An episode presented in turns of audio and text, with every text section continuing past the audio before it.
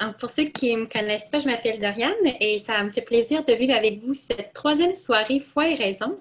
Et ce soir, le thème, ça va porter sur le mal et la souffrance. Alors, c'est vraiment une soirée qui, euh, qui, est ouverte à tous, autant croyants que non croyants, à tous qui se questionnent en fait sur ce thème qui nous rejoint chacun et chacune d'entre nous. Alors, euh, c'est sûr qu'en ce temps de pandémie, aussi après la nuit d'horreur qu'on a vécue à Québec euh, le 31 octobre dernier, ben, la question du mal et de la souffrance, ça se pose à nous de manière pressante. Puis il y a peut-être euh, toutes sortes de questions qui nous viennent à l'esprit. pourquoi est-ce que Dieu laisse faire des, des, choses comme ça? Pourquoi Dieu laisse faire le mal? Est-ce que Dieu nous châtie par le malheur? Est-ce que le mal est étranger à la divine bonté? Comment aussi vivre de manière digne à la fois la maladie et la souffrance? En fait, cette question, pourquoi le mal existe-t-il? Ben, c'est une question qui est vieille de, pas mal de millénaires et on serait déçu si on, s'attendait à une réponse rapide à cette question. La permission divine du mal demeure, un mystère. Et euh, déjà, Job a posé franchement la raison de son malheur au Seigneur, puis s'est fait répondre Où étais-tu quand je posais les fondations du monde Ailleurs dans la Bible, le livre de la sagesse nous enseigne aussi que Dieu n'a pas fait la mort, qu'il ne se réjouit pas de voir mourir les êtres vivants, qu'il a créé toutes choses pour qu'elles subsistent. Un psaume nous dit que Dieu a créé un monde ordonné et bon et n'abandonne pas ses fidèles. Le scandale du mal pour les croyants n'est donc jamais vécu séparément d'une relation confiante en Dieu qui sauve. L'Ancien Testament reste dans l'attente d'une réponse définitive de Dieu, une réponse du Rédempteur. Et ce Rédempteur, Dieu l'envoie en son Fils, qui est l'innocent par excellence, Jésus-Christ, qui fait éclater ce cycle infernal du mal. Et c'est le sens du sacrifice de Jésus. Vaincre la mort et le péché de l'intérieur, faire triompher l'amour qui est toujours plus fort. La tradition chrétienne nous enseigne à distinguer le mal physique, par exemple un mal de tête ou une amputation, du mal moral, péché des anges et des hommes. Le mal physique est un fait constatable, alors que le deuxième type de mal, le mal moral, est beaucoup plus grave que le premier, parce qu'il touche à la relation en fait que nous entretenons avec Dieu. Jésus a vécu le mal physique et il a porté le mal moral de toute l'humanité, mais il ne l'a pas commis lui-même. Et quant au mal physique, Jésus lui-même a voulu éviter la souffrance. On peut se rappeler quand il disait Père, éloigne de moi cette coupe. Donc c'est quelque chose qui est naturel ce que nous pouvons apprendre partiellement chez le psalmiste et chez Job, et nous pouvons le contempler parfaitement en Jésus. Dans la souffrance, il garde une attitude confiante en Dieu, une confiance qui ne déçoit pas. La relation avec son Père est première. Donc la foi nous donne la certitude que Dieu ne permettrait pas le mal s'il ne faisait pas sortir le bien euh, de, de ce mal, par des voies que nous connaîtrons pleinement que dans la vie éternelle c'est sûr que ça demande pour nous la foi, un peu comme la confiance d'un enfant qui accepte patiemment les limites que posent ses parents, en sachant que ses parents ne veulent pas sa suppression. Nous pouvons déjà comprendre que le mal permet un bien lorsqu'on s'arrête à la mise à mort de notre Seigneur. Du mal moral, le plus grand qui ait jamais été connu, commis, le rejet et le meurtre du Fils de Dieu, qui est causé par les péchés de tous les hommes, eh bien, Dieu, par la surabondance de sa grâce, a tiré le plus grand des biens, soit la glorification du Christ et notre rédemption. Cela ne signifie pas que le mal soit un bien, mais Dieu peut en tirer un bien. Enfin, notre prière quotidienne, de Notre Père, se termine sur ces mots Délivre-nous du mal. Le combat contre le mal, Dieu le Père le mène avec nous. Il a envoyé son Fils par amour, son Fils qui est devenu solidaire de l'humanité jusqu'au bout. Et en espérance, nous, nous nous savons déjà vainqueurs de ce combat. Et c'est pourquoi nous sommes appelés à continuer de le mener ici-bas par l'intensité de notre charité. Donc, pour parler de ce grand sujet, ce soir, nous aurons d'abord avec nous Pierre-Luc Boudreau, docteur en philosophie et enseignant de philosophie, qui va poser un regard philosophique sur le mal et sur sa compatibilité avec un Dieu provident à l'école de Saint Thomas d'Aquin. Ensuite, Laurence Godin-Tremblay, détentrice d'une maîtrise en philosophie, enseignante de philosophie et collaboratrice au magazine Le Verbe, va poser un regard sur le péché originel. Enfin, M. Cory Labray, professeur agrégé en éthique théologique et titulaire de la chaire d'éthique de la vie à la faculté de théologie et des sciences religieuses de l'Université Laval, va nous parler du sens chrétien de la souffrance. M. Labrec est spécialisé en bioéthique catholique en lien avec la santé et le vieillissement. Et sous sa direction a été publié en février 2020 le livre La beauté, les arts et le vieillissement. Et c'est un livre qui est disponible aux de l'Université Laval. Donc, pour ceux qui se joignent à nous pour la première fois, euh, quelques petits conseils en fait pour les questions. Ce sera à la fin euh, des trois présentations que nous pourrons les poser. Donc, si vous en avez euh, qui vous viennent pendant que vous écoutez, vous pouvez les envoyer à Kevin dans le chat et on va les noter pour pouvoir les poser à nos présentateurs à la fin. Alors, sans plus tarder, nous allons commencer notre soirée avec Pierre-Luc Boudreau. Alors, je vous passe la parole.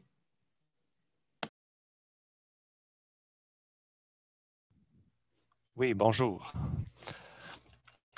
Bon, excusez-moi un peu pour les, euh, la technologie. J'aurais aimé avoir, euh, en tout cas, qu'on me voit mieux, là, malheureusement.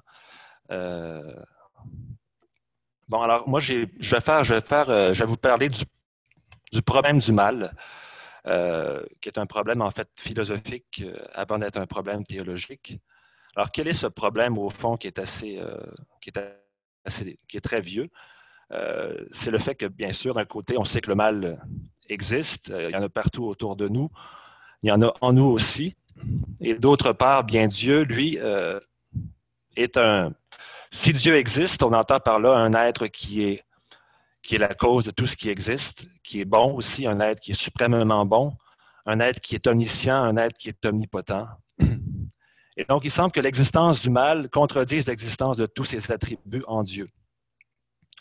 Il semble que si Dieu existait, puisqu'il est la cause de toute chose, il serait aussi la cause du mal, ce qui implique que Dieu ne soit pas bon, à supposer.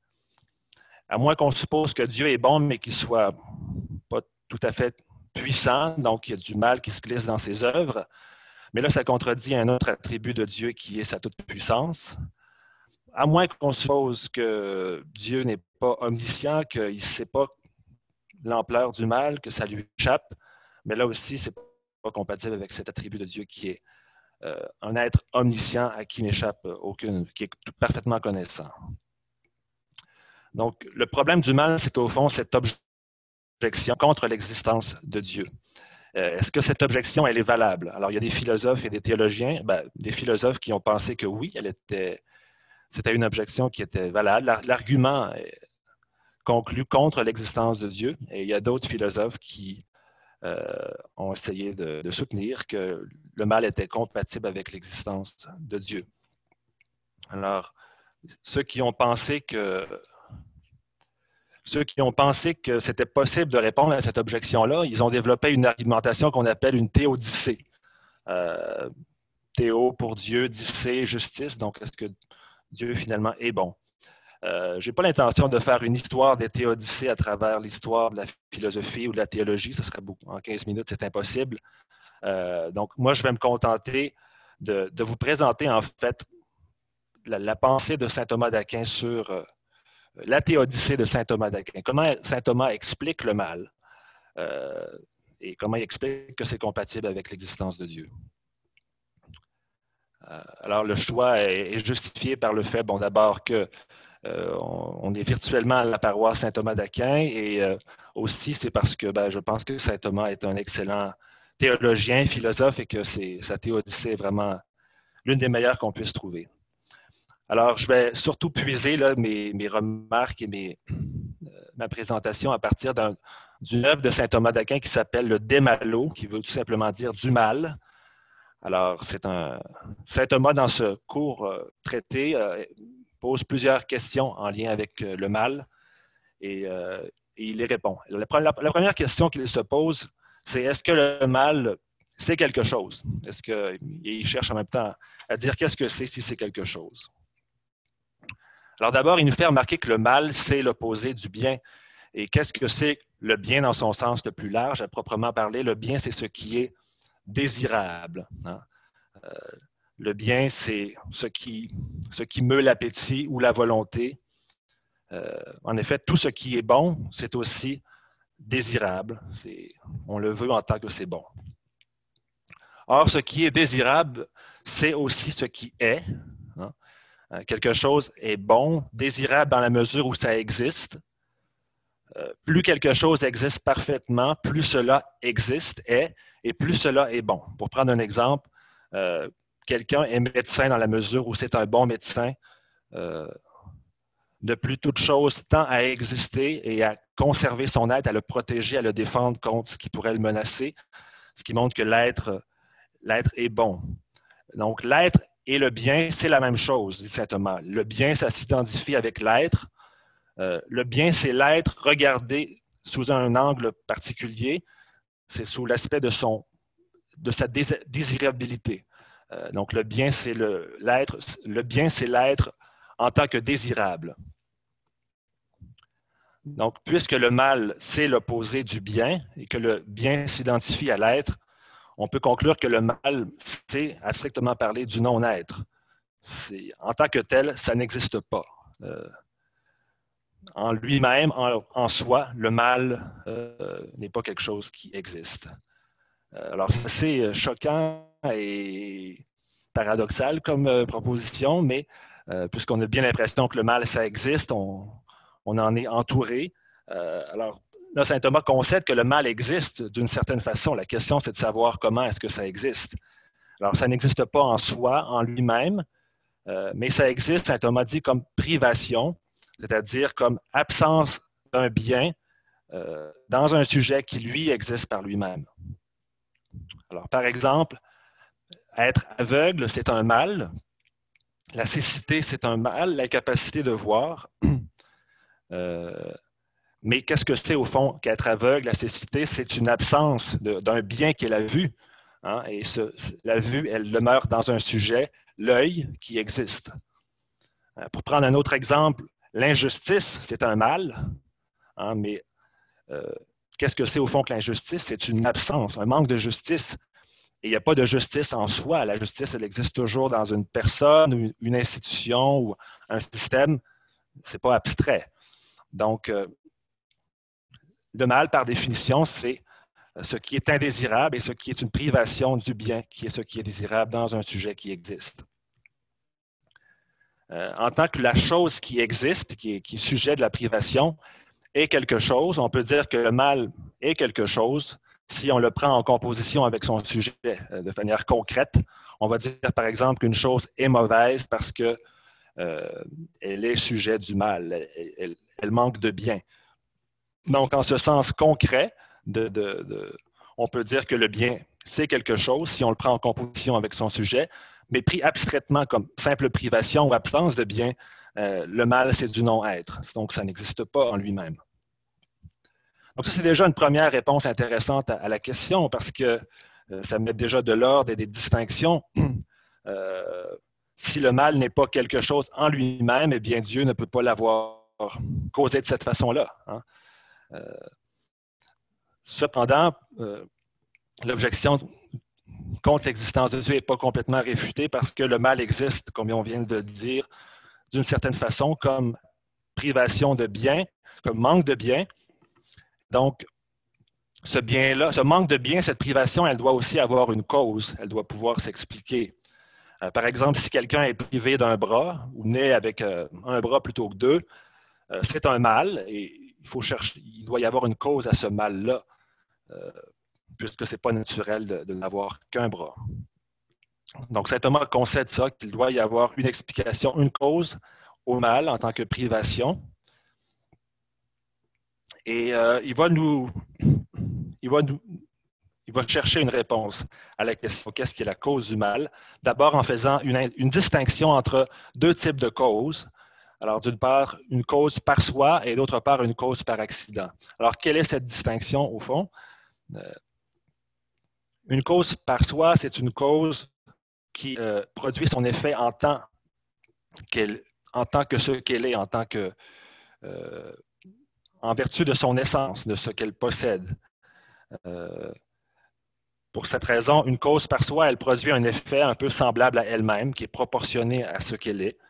Euh, elle produit un effet qui lui est propre et elle produit cet effet-là la plupart du temps.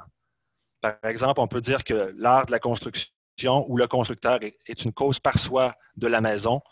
Euh, on peut dire aussi que la, semence, la graine est, cause par soi de la plante ou qu'un certain médicament est cause par soi du, rétablissement de la santé.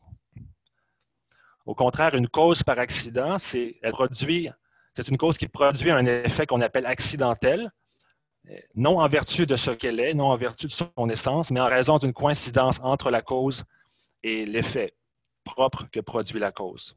En d'autres mots, il n'y a pas de lien essentiel entre une cause accidentelle et son effet. Donc, euh, euh, l'effet d'une cause accidentelle est aussi un, un effet qui est exceptionnel, qui va se produire rarement exceptionnellement. Donc, présupposant cette distinction entre cause par soi et cause par accident, Saint Thomas argumente que le mal, en tant que tel, n'a pas de cause par soi, mais une cause accidentelle. L'argument qu'il donne, il en donne trois, je vais en, présenter juste un. Euh, il dit une cause par soi, qu'elle soit naturelle ou qu'il s'agisse de la volonté humaine d'un agent libre euh, ou divin même, que ce soit Dieu, vise à produire son effet, tend à produire son effet, agit en vue de produire cet effet. C'est peut-être moins évident dans les choses naturelles, mais c'est très évident dans le, domaine de l'action humaine, mais même dans le la nature. En tout cas, saint Thomas pensait que les, choses naturelles, les causes naturelles ont au moins une tendance à produire leur effet comme cause par soi. Donc, ce qui résulte de l'action de l'agent et qui n'est pas visé par l'action est un effet accidentel. Par exemple, euh, le, saint Thomas donne cet exemple-là. Si quelqu'un, en creusant un trou euh, dans l'intention de poser les fondations d'une maison, trouve un trésor en creusant un trou, eh bien, il s'agit d'un effet accidentel puisqu'il n'a pas, pas, creusé le trou en vue de trouver le trésor. Pour prendre. Euh, donc, puisque le mal, comme on l'a dit tout à l'heure, c'est par définition quelque chose d'indésirable, puisque le mal, c'est l'opposé du bien, qui est ce qui est désirable, eh bien, il est impossible qu'un agent euh, vise le mal en tant que mal, en tant qu'indésirable.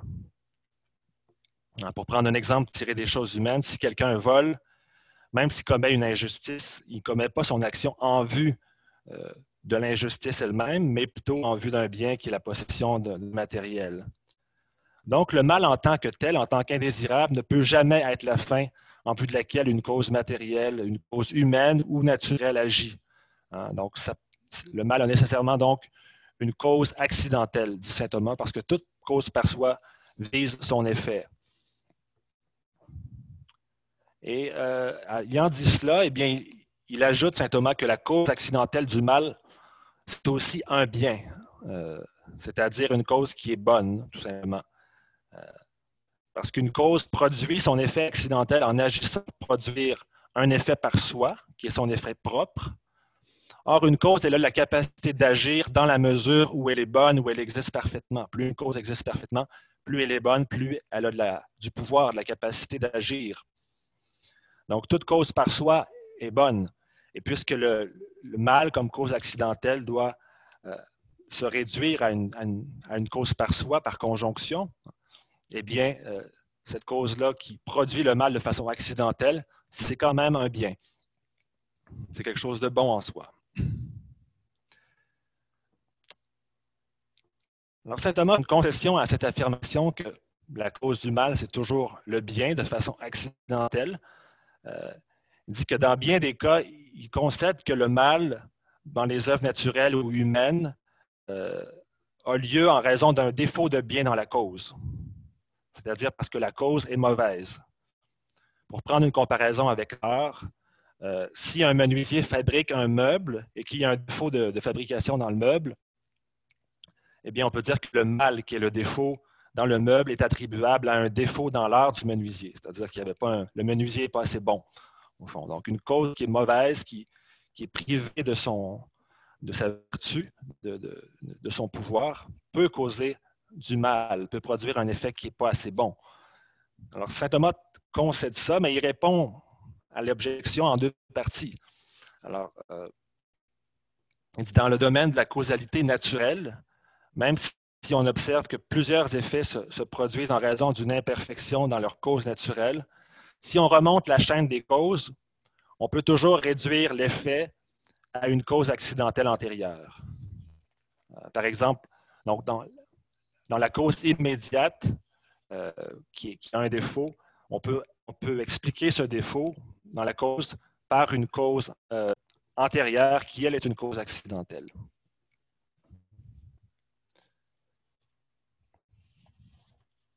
Dans le domaine des choses humaines, dans le domaine de l'action, donc, euh, il en va avec des similitudes et des différences.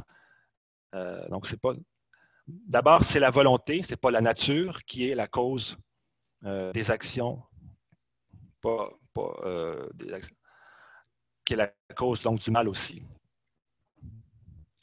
Et la, la, volonté peut causer le mal de deux façons. D'abord, d'une façon accidentelle, alors comme dans la nature aussi. Le mal dans les actions humaines peut s'expliquer, souvent c'est le cas, par un, par un accident. Alors, on appelle ça de la malchance. Si quelqu'un vise une fin et produit par accident un mal, on va dire que ce n'est pas de sa faute, c'est un accident, la personne n'est pas responsable. Alors, le mal peut advenir de manière accidentelle, mais le mal peut aussi advenir parce que la cause, la volonté, qui est la, cause de l'action, est mauvaise, un défaut de bien. Qu'est-ce que c'est qu'une volonté qui est mauvaise, qui est déficiente? On peut le comprendre par son opposé en regardant ce qu'est une, bonne volonté. Alors, une bonne volonté, dit saint Thomas, c'est une volonté qui est droite, une volonté qui opère dans ses actions en se réglant sur euh, la loi morale, sur la règle morale, euh, que, sur le bien moral que la raison lui fait connaître. Au contraire, donc, une mauvaise volonté, c'est une volonté qui agit sans égard à la règle morale que lui fait connaître la raison. Alors, si dans, certains cas, c'est possible de réduire cette mauvaise volonté à une cause accidentelle antérieure, comme par exemple à une mauvaise éducation, euh, et donc l'expliquer ainsi.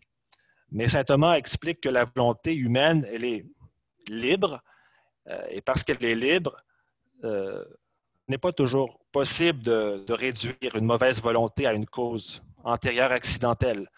Dans certains cas, c'est la volonté elle-même qui est la cause du mal parce que la volonté agit, euh, choisit d'agir mal. Donc la volonté, effectivement, elle a le pouvoir de choisir le bien ou le mal. Et parfois, elle va choisir, choisir librement donc, de, commettre un mal. Et en l'occurrence, eh bien, c'est, la volonté qui est, cause de mal. Donc, en somme, saint Thomas explique le mal dans la nature par la causalité accidentelle et il explique le mal dans le domaine des actions humaines, à la fois par la causalité accidentelle et par euh, la volonté mauvaise, une volonté vicieuse. Euh, en termes théologiques, on appelle ça le péché, mais c'est un, manque de, bien dans l'agent. Ce point a, d'importantes conséquences pour le problème qui nous intéresse. si en matière humaine, il est vrai de dire que le mal a pour cause la volonté humaine. Cela veut dire que Dieu, au moins dans ce cas-là, n'est pas la cause du mal, euh, parce que la volonté humaine, elle est libre, elle n'est pas déterminée agir mal. Euh, donc, ce qui se produit de façon libre se produit de façon contingente. Ça aurait pu arriver ou ne pas arriver. Ce n'est pas Dieu qui est responsable, qui est cause de ça. C'est l'être humain. il en va pareillement pour le mal dans la, nature, le mal qui est une cause accidentelle, qui a une cause accidentelle. Euh, pourquoi? Parce qu'une cause accidentelle euh, n'est pas une cause déterminée, n'est pas une cause par soi. Donc, il n'y a pas de lien essentiel entre une cause accidentelle et son effet. Donc, on, donc on ne peut pas réduire les effets accidentels à, Dieu les effets qui sont causés par une cause accidentelle à une cause ailleurs qui serait Dieu. La cause accidentelle d'un effet mauvais, cela correspond à, ce que, à la définition que saint Thomas donne du hasard, en fait, à la suite d'Aristote. Qu'est-ce que le hasard? C'est une cause par accident d'effets qui soient bons ou mauvais. Hein? Les effets qu'on attribue au hasard, en effet, ce sont des effets qui sont bons ou mauvais. Euh, et ce sont aussi des, effets qui sont accidentels c'est-à-dire qu'ils sont produits par l'agent non en vue de cet effet-là, mais en vue d'une autre fin.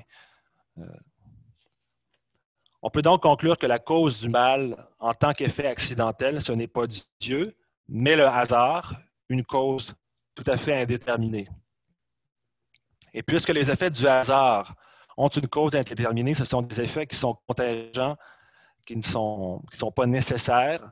Hein, ça aurait pu se produire ou ne pas se produire. Alors, Dieu ne peut pas être la cause des effets du hasard.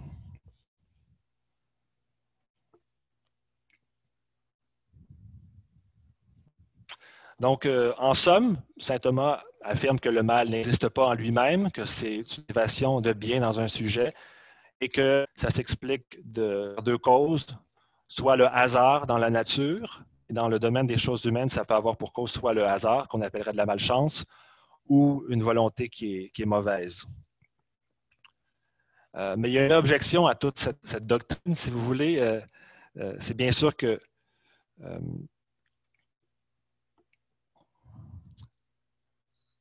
on peut objecter que si Dieu existe, le, hasard n'existe pas vraiment. il y a plusieurs philosophes qui l'ont fait parce que c'est Dieu qui est en fait la cause des effets que l'on attribue au hasard. Et on peut donner trois arguments pour appuyer cette thèse. Euh, or, Dieu est par définition la cause première de toute chose. Rien n'échappe à sa causalité qui s'étend à tout l'être, à tout événement dans le temps et l'espace. Donc, même ce qui arrive par hasard doit être attribuable à Dieu. Euh, deuxièmement, si Dieu crée et cause par, euh, par sa volonté, ben, la volonté de Dieu, est infaillible. Donc, ce qui arrive, euh, ce qui arrive de mal, Dieu l'a voulu, et l'a voulu sans se tromper. Donc, le mal qui arrive par hasard arrive parce qu'il est voulu par Dieu. Et euh, j'aimerais ça que vous m'arrêtiez si je prends trop de temps. je vois déjà le, Kevin, est-ce que je dois conclure immédiatement là ou? Une minute? Bien. Bon, ça, je n'aurai pas le temps de, répondre totalement à l'objection, mais saint Thomas répond à l'objection essentiellement en disant qu'il euh, faut faire une distinction entre bon, Dieu, Dieu cause les effets du hasard, euh, veut les effets du hasard en tant qu'ils sont des effets contingents, c'est-à-dire que euh, il, veut ces effets-là, il veut que le, mal qui arrive par hasard arrive, mais par hasard, de façon accidentelle. Et donc, on ne peut pas réduire cette cause accidentelle-là à Dieu, à lui-même. Il faut toujours apporter euh, des effets accidentels à leur cause la plus prochaine. Donc, les effets du hasard doivent être réduits au hasard, pas à Dieu. Et d'autre part, Dieu agit non pas directement dans la nature et dans le domaine des actions humaines, mais toujours par la médiation euh, de causes qu'on appelle particulières ou secondaires, qu'il s'agisse naturelles ou d'agents libres. Donc, euh, la causalité de Dieu, qu'on appelle une causalité universelle, elle ne supprime pas la causalité euh, des causes qu'on appelle particulières. Et donc, les causes particulières, elles sont faillibles. Euh, elles peuvent être des causes accidentelles ou elles peuvent être des causes mauvaises comme la volonté. Donc, je dirais, il y cette... quand on fait cette objection, on, rate un peu cette distinction entre la façon dont on méconnaît la façon dont Dieu est cause euh, exerce sa, causalité dans, le domaine de la nature et des actions humaines. En terminant, euh, j'aimerais juste répondre euh, à l'objection du problème du mal en disant qu'il faut peut-être retourner la question. il y a un philosophe du, du 6e siècle qui s'appelait Boas, et, lui disait, on, se pose beaucoup la question, quelle est la cause du mal? Mais on ne se demande pas d'où vient le bien. Alors, ça, recoupe ce que je disais au tout début. Euh, Saint Thomas euh, a défini le mal comme une privation de bien. Euh, c'est donc dire que le mal suppose le bien. Le mal n'est pas quelque chose en lui-même, mais le bien, lui, c'est l'être, c'est la chose. on n'aurait pas conscience du mal, on ne s'étonnerait pas du mal, on ne s'indignerait pas qu'il y a du mal si il n'y avait pas du bien. Et il y en a beaucoup plus que du mal.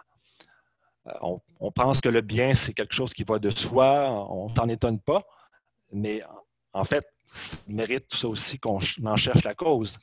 Et donc, euh, c'est peut-être aussi un argument euh, euh, qu'on peut, peut retourner. Je vais m'arrêter ici. merci à Pierre-Luc Boudreau pour, ce, beau regard philosophique sur le mal dans le monde. Avoir des commentaires dans le chat, c'est un sujet qui, interpelle. Donc, je vous rappelle si vous avez des questions, n'hésitez vraiment pas à, les poser. Vous pouvez écrire à Kevin dans le chat, puis après, on va, récupérer les questions et les, les, panélistes auront un temps à la fin de la soirée pour y répondre. Alors, euh, on va enchaîner avec notre deuxième présentatrice. C'est Laurence Godin-Tremblay qui va maintenant nous parler du péché originel. Alors, Laurence, à toi la parole. OK. Euh, oui, euh, moi, je vais vous parler aujourd'hui du euh, péché originel. Alors, qu'est-ce que c'est le péché originel? Hmm, peut-être aujourd'hui, dans une société où les gens ne sont pas nécessairement croyants, quand ils entendent le mot péché originel, ça sonne ben, vieille superstition chrétienne. Un peu comme des fois, ma mère aime m'agacer en disant Avant, il y avait les limbes, maintenant, ton Église a décidé qu'il n'y en a plus. Donc, pour ma mère, le péché originel sonnerait de la même façon, comme quelque chose de désuet, quelque chose de pas rapport une vieille superstition, comme j'ai dit. En même temps, euh, Chesterton, euh, un écrivain euh, du début du 20e, si je ne me trompe pas, disait, en fait, le péché originel, là, il exagère un peu, c'est sa tendance littéraire, disait, c'est la chose la plus évidente du christianisme. Il dit, le péché originel, c'est évident comme le sont les patates. Vous voyez des patates, ben, vous voyez le péché originel. Il dit, vous avez juste à regarder dans la rue, vous avez juste à conduire durant un embouteillage, puis vous allez voir qu'il y a du péché, il y a du péché originel. Euh, j'ai vu dernièrement avec mon mari un film que j'ai beaucoup aimé, The Tree of Life de Terence Malick. je pense qu'il illustre bien justement le péché originel, parce qu'on y voit un petit garçon qui vieillit et qui, euh, un peu contre son gré, ah, The Tree of Life, il y a quelqu'un qui monte son t-shirt, un peu contre son gré, se met à commettre des actions répréhensibles. On voit par exemple une scène où, avec ses amis, ils prennent plaisir à casser une vitre. On voit une autre scène où il rentre dans une maison euh, pour voler des sous-vêtements féminins. Une autre scène encore où il attaque son frère avec un, petit fusil juste pour le plaisir. Et lui-même est comme étonné de son comportement. Qu'est-ce qu'il se passe en moi? Pourquoi j'ai cette tendance à faire le mal? Puis si vous regardez votre enfance, vous aurez peut-être les mêmes étonnements. Je me souviens quand j'étais jeune, vers 12 ans, avec ma meilleure amie, on avait trouvé du pot dans la chambre de son frère, qui était à l'adolescence. Ben, ça nous a fascinés. On s'est dit, c'est de l'interdit, il faudrait qu'on s'en trouve un jour. Bon, ben, c'est la même chose. C'est ça, c'est cette tendance à faire le mal. C'est ça le péché originel. C'est ce que Saint Paul décrit aussi quand il dit Le mal que je ne veux pas faire, je le fais. Le bien que je ne veux pas faire, le, bien que je veux faire, je le fais. Je ne le fais pas. Bon, j'ai tout mêlé la citation, mais vous la, vous la connaissez. Bon, ça, ce serait comme l'évidence du péché originel tel qu'en parle Chesterton. Ben, d'un autre côté, en même temps, comme, même comme chrétien, on pourrait s'interroger, est-ce que ça a encore de, de l'allure de croire au péché originel? Euh, Saint Thomas, dans le Déma justement, que, dont, euh, qu'a utilisé aussi euh, Pierre Boudreau, dans le Déma il donne 19 objections contre l'existence du péché originel. Les deux plus importantes, je vais vous les dire. La plus importante, c'est comment est-ce qu'on peut réellement penser que Dieu est juste et qu'il y a du péché originel. Dans la Bible, dans Ézéchiel, il est écrit entre autres euh, Le Fils ne portera pas la faute du Père. C'est le méchant qui va payer pour ses péchés. C'est lui qui va mourir.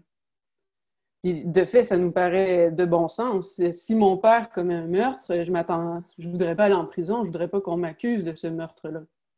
Bon, alors comment, comment est-ce qu'on peut vraiment croire au péché originel, qui est encore plus intriguant que si mon père commet un meurtre, moi je vais en prison? Là, on parle d'un homme, Adam, qui aurait obéi à, Dieu, et à cause de ça, l'humanité entière se trouve coupable. L'humanité entière est entachée du péché.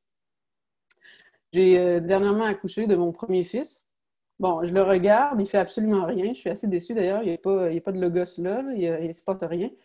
Bon, je le regarde, il n'y a à peu près pas de volonté, puis on me dit, il a péché. Il a tellement péché qu'il va falloir le faire baptiser s'il veut être sauvé. Ah, ça paraît étrange. Il a, commis absolument aucun acte volontairement en ce moment et il est déjà reconnu coupable. La deuxième objection qui me semble la plus importante est un peu plus difficile à, saisir parce qu'elle touche cette fois-ci euh, la nature humaine, mais elle est tout aussi euh, importante. Alors, on dit le péché originel, quel que c'est, bon, clairement, Adam a péché et il a transmis ce péché-là à tous les hommes. Adam, on le pense comme père de l'humanité. Mais comment est-ce qu'on peut vraiment penser que Adam a transmis le péché si Adam, quand euh, il se reproduit, quand il génère un homme, il ne génère que son corps, que sa matière? les chrétiens croient, puis des philosophes l'ont prouvé, comme Aristote par exemple, que l'âme est immatérielle et donc que l'âme ne peut pas venir euh, de la génération. Mon mari et moi, c'est vrai qu'on est les parents de notre fils, on a fait un fils, mais euh, l'âme de notre fils, le côté immatériel de notre fils, c'est Dieu qui le donne. Mais or, le péché, justement, là où ça habite, ce que, le péché est une privation dans quelque chose, un peu comme on a parlé de quand on, est aveugle, c'est une nécessité dans l'œil. Bon, le péché est dans quelque chose, il est dans notre volonté. Euh, on ne parlera pas de péché quand on fait quelque chose d'involontaire. Si, euh, si je blesse quelqu'un en voiture sans le vouloir, je n'ai pas commis de crime, je n'ai pas commis de péché. Si je le voulais, oui, j'ai commis un crime, j'ai commis un péché. Donc, le péché existe dans la volonté, la volonté dans l'âme. Bon, alors comment Adam a pu transmettre le péché? Il a transmis juste le corps, il n'a pas transmis l'âme, donc il n'a pas transmis la volonté et pas le péché. Bon, alors pour résoudre euh, ces objections dans, une vision théologique, bon, la première chose à faire, c'est de retourner aux Écritures. Parce que c'est là qu'on trouve la révélation, c'est là qu'on trouve un discours sur le péché originel. Les euh, théologiens, quand ils veulent réfléchir au péché originel, utilisent essentiellement deux textes. Évidemment, Genèse 2, où on a la chute d'Adam qui est décrite, et euh, Saint Paul, chapitre 5, l'Épître aux Romains. Euh, comme catholique, on ne va pas se lancer non plus dans les écritures complètement libres, de façon subjective. On va aussi examiner ce que dit le magistère sur les écritures. Donc, par exemple, quand on va lire la Genèse, bon, là encore, si je prends la posture de ma mère, elle va dire c'est débile ta religion, c'est écrit que le monde a été créé en sept jours, des choses comme ça. Bon, quand on lit la Genèse, il faut comprendre en fait qu'on a affaire à un récit allégorique. Donc, ce n'est pas quelque chose d'historique. Est-ce que ça veut dire qu'il n'y a pas de vérité? Non, il y en a une vérité, mais cette vérité-là est axiologique. Ça veut dire qu'elle est euh, ça vient de cause, c'est l'idée de on nous explique l'origine du mal, on nous explique l'origine du mal chez l'homme. Et quelle vérité on peut retenir de ça, par exemple? Euh, ben, à partir de ce texte-là, on va pouvoir euh, retenir comme euh, comme on dit dogmatique, que Adam, en péchant, a vraiment corrompu sa nature, son corps et sa volonté. Et de par ce fait même, il a entraîné chez lui les conséquences qui sont énumérées dans Genèse, tout ce qui concerne la mort, la souffrance, souffrir en travaillant, souffrir en accouchant. Ça, je peux le confirmer. donc ça, c'est la Genèse. On a vraiment cette idée, il y a une origine au mal qui n'est pas Dieu, mais qui est l'homme qui a librement choisi de désobéir à Dieu et qui entraîne le reste des souffrances que j'ai énumérées. Le texte le plus intéressant, par exemple, pour nous, c'est euh, vraiment le texte euh, dans Romains. Au chapitre 5, Saint Paul ne veut pas euh, parler du péché originel comme tel directement. D'ailleurs, le mot péché originel, cherchez-le pas dans la Bible, c'est on trouve le concept, on pourrait dire, mais le mot a été c'est Saint Augustin qui s'est mis à utiliser l'expression, puis après, c'est passé dans l'histoire. Mais bon, au chapitre 5, son but, c'est pas de parler du péché originel comme tel, il me semble. Son intention principale, c'est de dire ça se peut qu'on soit sauvé par un seul homme. Ça se peut que toute l'humanité, par la rédemption d'un seul homme, soit sauvée. Comment il fait ça pour argumenter pour ça? Il fait un argument qu'on appelle a fortiori. C'est-à-dire un argument, euh, si telle chose, ben encore plus telle autre. Par exemple, euh, si un étudiant, un, étudiant mineur a compris tel concept, ben, le prof l'a encore plus compris. Le prof est supposé être encore meilleur. C'est un peu ça l'argument. Saint Paul nous dit, si par le péché d'un seul homme, Adam, euh, tous les hommes sont coupables, tous les hommes ont péché, tous les hommes subissent la mort, ben encore plus par la rédemption d'un seul homme qui en outre est le Fils de Dieu, on va pouvoir tous être sauvés. Donc, si c'est possible qu'Adam, un seul homme, corrompt toute l'humanité, c'est possible qu'un seul homme, Jésus, sauve toute l'humanité. Alors, c'est en parlant de ça qu'on trouve des idées importantes pour nous. C'est à partir de ce texte-là, par exemple, que le Concile de Trente est un concile euh, qui a eu lieu euh, autour de 1545-1553, qui était un concile, euh, on va dire, pour s'opposer à certaines idées de la réforme protestante. essentiellement, par exemple, Luther qui soutenait que le baptême euh, n'efface pas le péché, mais fait juste en sorte que Dieu ne l'impute plus, ne le regarde plus. Bon, ben dans ce concile-là, il y a des vérités dogmatiques qui sont tirées justement à la lecture de, euh, de Romains 5. Entre autres, que c'est vraiment un seul homme, Adam, qui a transmis le péché. Il ne faut pas penser non plus que c'est une allégorie, une métaphore. On parle vraiment d'un seul homme et non de groupe d'individus qu'on appellerait Adam euh, par métaphore. Ensuite, ce n'est pas un péché d'imitation. Souvent, on peut penser que, ben oui, le péché originel, ça, a du bon sens parce qu'on remarque que, par exemple, un père alcoolique avec un vice qui touche l'alcoolisme, ben, ses enfants vont hériter de ce vice-là aussi. Donc, il y a une transmission du péché par imitation, euh, c'est vrai que le péché par imitation existe. Je veux dire, on en fait l'expérience, mais le péché originel, c'est pas ça. C'est vraiment un péché qui est euh, transmis par propagation. Les gens vont la doctrine habituelle dit par génération. Donc, encore une fois, mon fils qui, qui n'imite pas encore nos péchés, ben, subit le péché originel. Euh, et ensuite, bon, c'est ça, le Concile établit d'autres vérités, là, comme le, fait que le péché, on ne peut pas l'enlever par nos propres mérites, mais seulement par celui du Christ, ou encore que le baptême enlève vraiment tout le péché. Comme j'ai dit, pour nous, l'essentiel, c'est de comprendre que le péché, quand on parle de péché originel, c'est un péché par propagation et non simplement par imitation et que ça vient vraiment d'un seul homme. Bon, maintenant, il reste à expliquer comment ça se produit parce que ça reste mystérieux. Comme j'ai dit, c'est de prime abord, on a l'impression même que c'est injuste, que Adam, Adam fasse en sorte qu'on on soit tous dans le. Euh, pour ça, ça me paraît intéressant d'examiner la doctrine de saint Thomas d'Aquin. Comment saint Thomas, justement, lit les Écritures euh, et comprend le péché originel. Évidemment, saint Thomas vient avant le concile de Trente, donc il n'a pas accès à ces vérités-là, mais il connaît, par exemple, ce qui a été dit dans le concile de Carthage, qui a été développé, entre autres, par Augustin, des choses comme ça. Puis il a lu les théologiens avant lui. Donc, la position de Thomas, qu'est-ce que c'est? Premièrement, évidemment, il faut comprendre l'état originel. Comment ça s'est produit, la transmission du péché originel? Ben, avant, on va regarder qu'est-ce qui se passait avant le péché. Comment était Adam? Alors, Saint Thomas nous dit, Adam possédait la justice originelle. Qu'est-ce que c'est cette justice-là originelle? L'idée de justice, c'est l'idée d'ordre, c'est que tout le monde rend à chacun ce qui lui est dû. Alors, cette justice-là originelle, c'est qu'il y a obéissance parfaite à celui à qui on doit obéir. Par exemple, dans l'état originel, Adam, sa volonté obéissait parfaitement à Dieu. Ça, c'est la première chose de la justice originelle. Ensuite, même en Adam, il y avait une hiérarchie, c'est-à-dire que euh, ses facultés inférieures obéissaient à sa raison. Qu'est-ce que j'entends par faculté inférieure? Euh, on, parle en général, on, prend le terme en gros concupiscible ou irascible. Concupiscible, c'est nos désirs par exemple, dans l'état originel, il n'y avait pas cette pulsion, des fois qu'on a je vais manger comme trois sacs de chips ou du gâteau à n'en plus finir. Dans l'état originel, il n'y avait pas cette espèce de pulsion qu'on n'est pas capable de contrôler avec notre raison. Euh, même Saint Thomas dit à un moment donné, Adam mangeait toujours juste ce dont il avait besoin. Euh, l'irascible, la colère. Des fois, on, se dit, faut, faut pas que je me mette en colère. Par exemple, mon fils pleure, pleure, pleure, faut pas que je me mette en colère. Il n'a même pas euh, l'âge pour que je raisonne avec lui, c'est pas de sa faute. Mais on n'est pas capable de contrôler euh, cette pulsion-là qu'on a. Alors, dans l'état originel, tout ça a été contrôlé, tout ça était en ordre.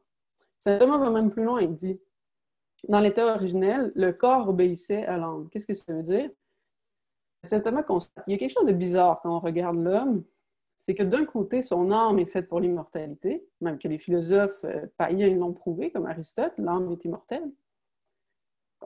On n'est pas fait pour mourir quand on regarde l'âme, mais de l'autre côté, on regarde le corps et il est fait pour mourir, au contraire. Il se détériore, il est fait d'éléments. Bon, pour les.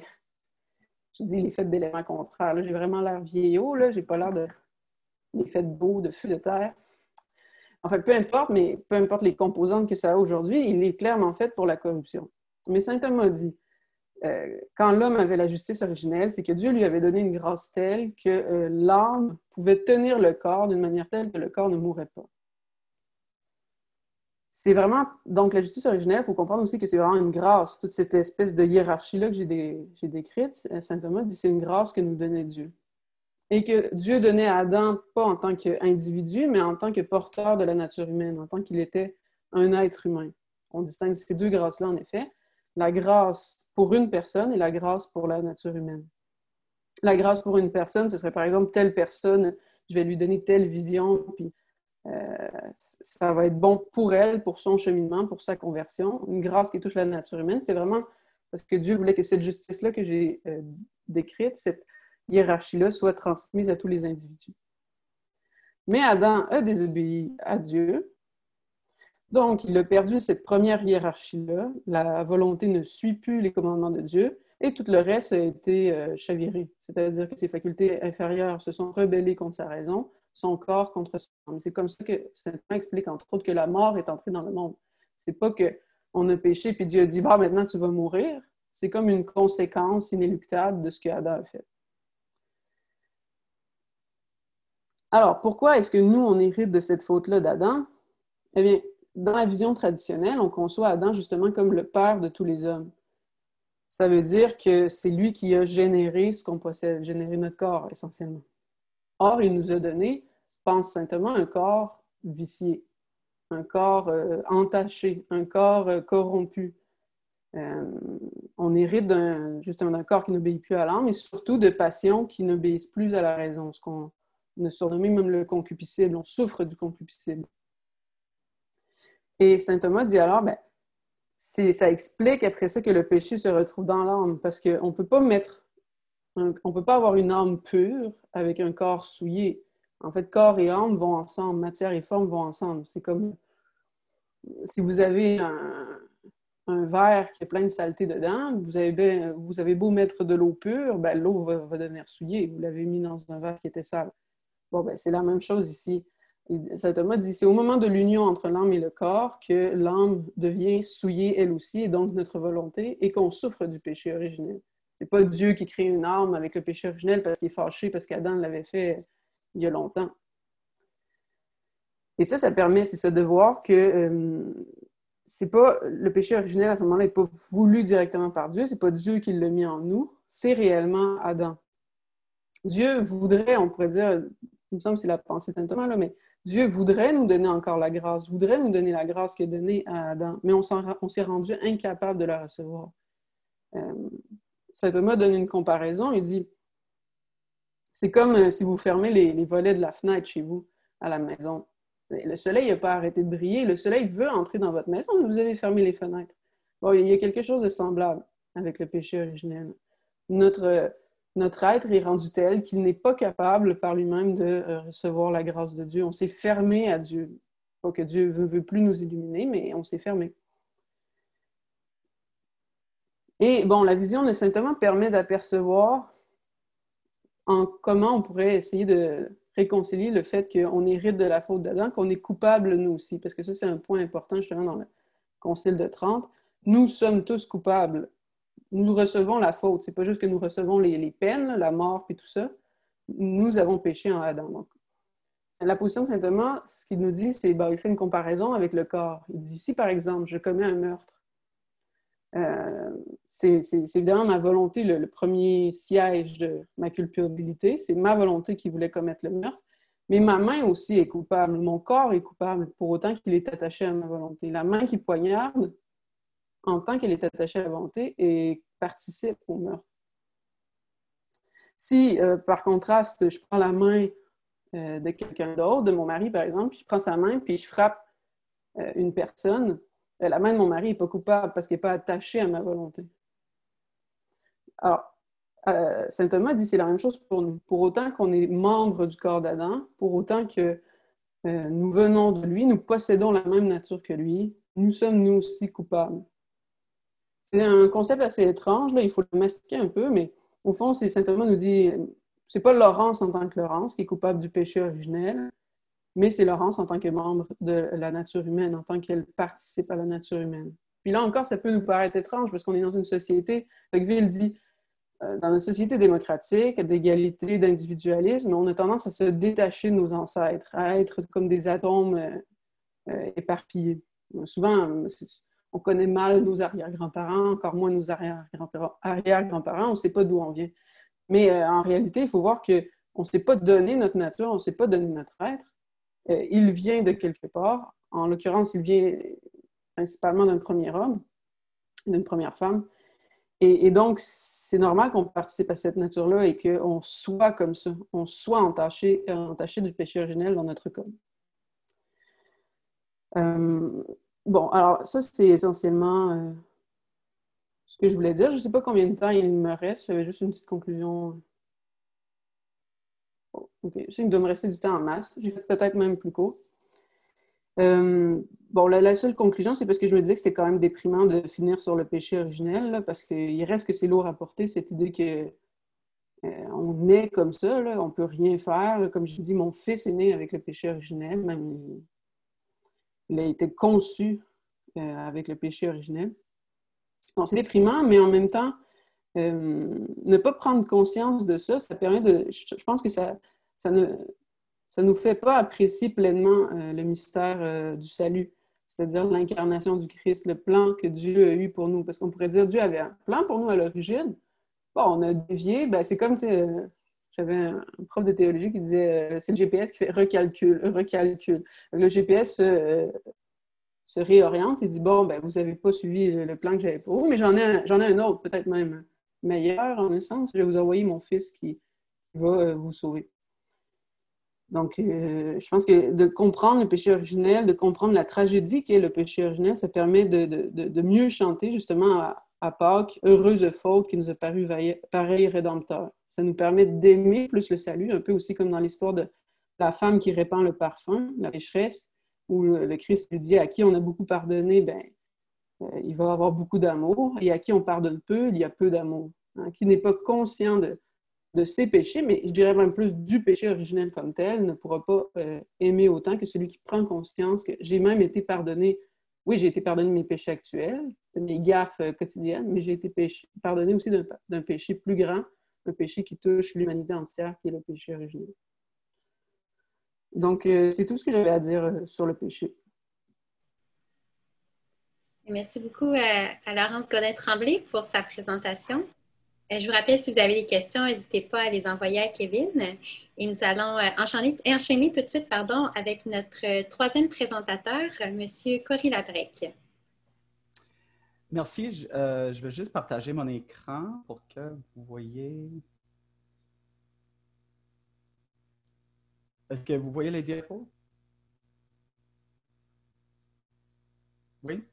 Oui, on le voit. Excellent. Donc, euh, un grand merci de votre, euh, à Kevin et aux organisateurs pour votre initiative, aussi pour vos commentaires pas mal constructifs dans le chat. Je trouve ça génial. Euh, et euh, votre invitation généreuse. Je suis tellement content d'être avec vous euh, ce soir. Donc, la première, la première question à poser peut-être sur vos lèvres, ce n'est pas le sens de la souffrance, c'est plutôt d'où vient l'accent charmant de ce monsieur-là. Donc, je suis un anglo-québécois de la rive sud de Montréal, donc de la ville de Saint-Hubert, où on est 97% des francophones je suis pas mal certain que c'est ma famille qui fait le 3% euh, Non, c'est pas possible. Mais mon père, euh, même avec le nom, un nom comme André Noël Labrec, est né en Angleterre. Donc, je viens d'une famille qui est pas mal mixte, des francophones et des anglophones euh, qui coexistent en tranquillité et en amour. Donc, tout va très bien. On peut commencer peut-être avec euh, la différence entre la douleur et la souffrance. C'est deux mots qui sont utilisés comme des synonymes souvent, mais c'est bien de faire la distinction entre les deux. Euh, selon la définition officielle de l'Association internationale pour l'étude de la douleur, euh, la douleur est une expérience sensorielle et émotionnelle désagréable associée à une lésion tissulaire réel ou potentiel. C'est peut-être pas votre définition de la douleur, mais pour eux, on, peut parler des douleurs physiques, donc euh, des sensations pénibles ressenties dans une partie du corps, ou bien une douleur temporaire, comme après une coupure, euh, disparaît euh, qui, au, cours ou après la guérison. bien on peut parler de la douleur chronique qui persiste, la douleur idiopathique sans cause apparente, euh, une douleur projetée ressentie à un endroit du corps qui n'est pas lié à la blessure. Donc, euh, tu frappes le coude, puis tu as une douleur dans un doigt, par exemple. Euh, ou bien la douleur psychogène causée par des facteurs psychologiques ou émotionnels. Donc, vous voyez ici que la douleur est souvent décrite comme une réponse corporelle ou psychologique à un stimulus, senti d'une manière désagréable, évidemment, qui est souvent localisée. Mais la souffrance, la souffrance touche à notre dimension existentielle. Autrement dit, la souffrance transforme notre, notre manière d'être. On peut dire que la souffrance est la trace que la douleur laisse derrière elle. Ou, euh, et on est touché au plus profond de nous par la souffrance. Hein? Il y a une professeure des sciences infirmières à Moncton qui s'appelle Eliane Befekadou qui dit que la douleur ne provoque la souffrance que dans la mesure où la personne interprète cette douleur comme une menace à son intégrité, à sa totalité, donc dans son corps et dans son esprit. La douleur, la souffrance sont souvent liées euh, au corps et puis à la question de la dignité et le corps. Et je veux juste arrêter un instant ici parce qu'on voit souvent, donc, euh, un de mes domaines d'intérêt, c'est l'aide médicale à mourir et les enjeux éthiques à la fin de vie. Et souvent, qu'est-ce qu'on voit? C'est une discussion autour de la dignité qui est perdue, je mets ça entre guillemets, euh, à la fin de vie avec la souffrance. Donc, le corps nous trahit, on peut dire. Et à la fin, quand le corps est en train d'affaiblir, on voit qu'il y a des personnes qui disent, mais je perds la dignité en même temps, comme si la dignité était liée aux fonctions, à nos fonctions. Puis si nos fonctions ne sont pas, sont intactes, la dignité est perdue, qui n'est pas du tout l'enseignement de l'Église, euh, comme vous le savez. Et je veux juste arrêter ici avec une petite histoire euh, de ma mère euh, qui est décédée en 2018, donc ça fait pas longtemps. Euh, j'étais avec elle pendant les dernières semaines. Elle, est décédée à la maison euh, et j'étais à ses côtés. Et je rappelle qu'il y avait un agent du CLSC qui a passé à la maison de temps en temps pour laver ma mère. Hein. Et je rappelle que la dernière journée, euh, elle a frappé sur la porte et c'était évident que c'était vraiment les dernières heures de la vie de ma mère. Et elle a frappé sur la porte et j'étais là, puis j'ai dit, ah, bonjour Sylvie, euh, je suis content que tu es là, mais honnêtement, on n'a pas besoin de vos services euh, aujourd'hui, on, est vraiment, on est vraiment à la fin. Et je rappelle exactement qu'est-ce qu'elle a dit. Elle a dit, écoute, euh,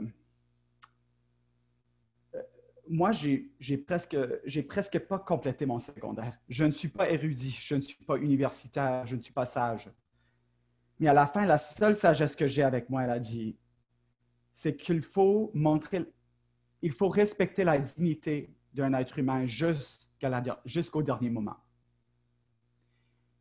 Et j'étais frappé par cela parce que je, me compte comme spécialiste en dignité humaine.